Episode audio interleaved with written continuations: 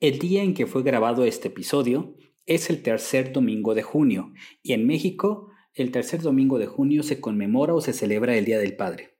Quiero recordarlo con una enseñanza que ha marcado mi vida y no solamente me ha ayudado en cosas del día a día, sino también en este tema de la agilidad. Una vez, cuando estábamos, cuando él me estaba enseñando algunas cosas y yo quería hacerlas a mi modo, por supuesto, era un niño, me dijo, primero aprende como se te está enseñando y después inventas. Eso se me ha quedado muy grabado para muchas cosas que he tenido que aplicar durante mi vida diaria y también durante mi trabajo. ¿Qué tiene que ver todo esto con la agilidad o con Scrum? Quédate y te lo cuento. Hola, bienvenidas y bienvenidos al podcast de Comunidad Scrum, un espacio donde platicamos sobre conceptos de Scrum y otros temas de agilidad.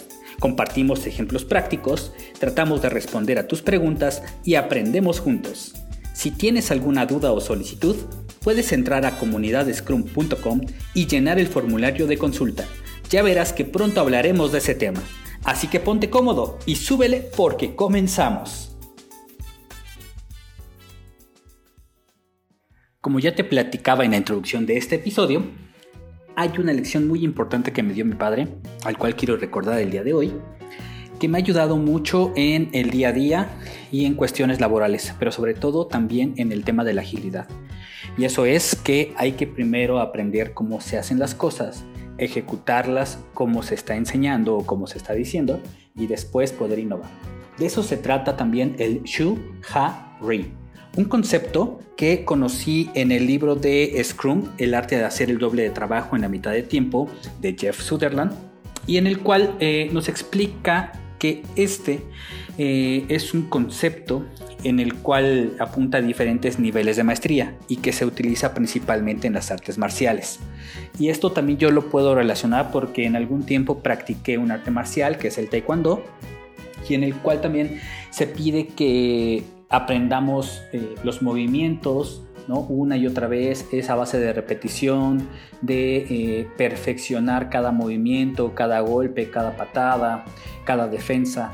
Entonces, hay tres conceptos importantes dentro de esta, eh, dentro de esta filosofía o dentro de esto que también he considerado como el camino a la madurez, que es Shu, y el cual nos habla acerca de obedecer, ¿no? Es em, realizar las cosas como, como las marca o como las dicta el marco de trabajo, como se establecen eh, casi casi en el manual.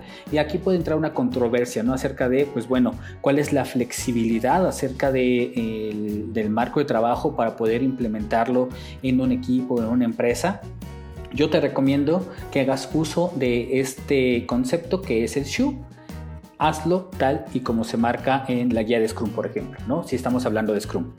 Eh, el segundo concepto es el HA y que literalmente significa desprenderse, en el cual te desprendes de esa, de esa monotonía, de, ese de esa repetición mecánica, es lo que quería decir, y empiezas a apropiarte de esos movimientos, de, esas buenas prácticas, de todo lo que ya aprendiste y quizás puedes empezar a innovar un poco.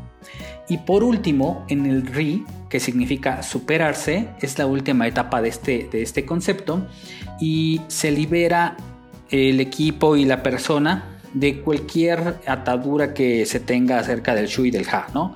De todos estos movimientos, de todas estas buenas prácticas que ya estuvimos realizando una y otra vez, en la cual ya se considera, por ejemplo, que somos maestros, eh, que somos muy buenos ejecutándolos y que podemos comenzar a hacer nuestro propio camino.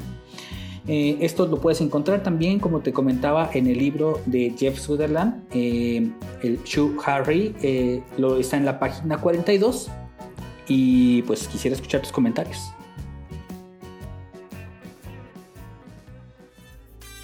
Gracias por acompañarnos hasta el último momento en este episodio del podcast de Comunidad Scrum.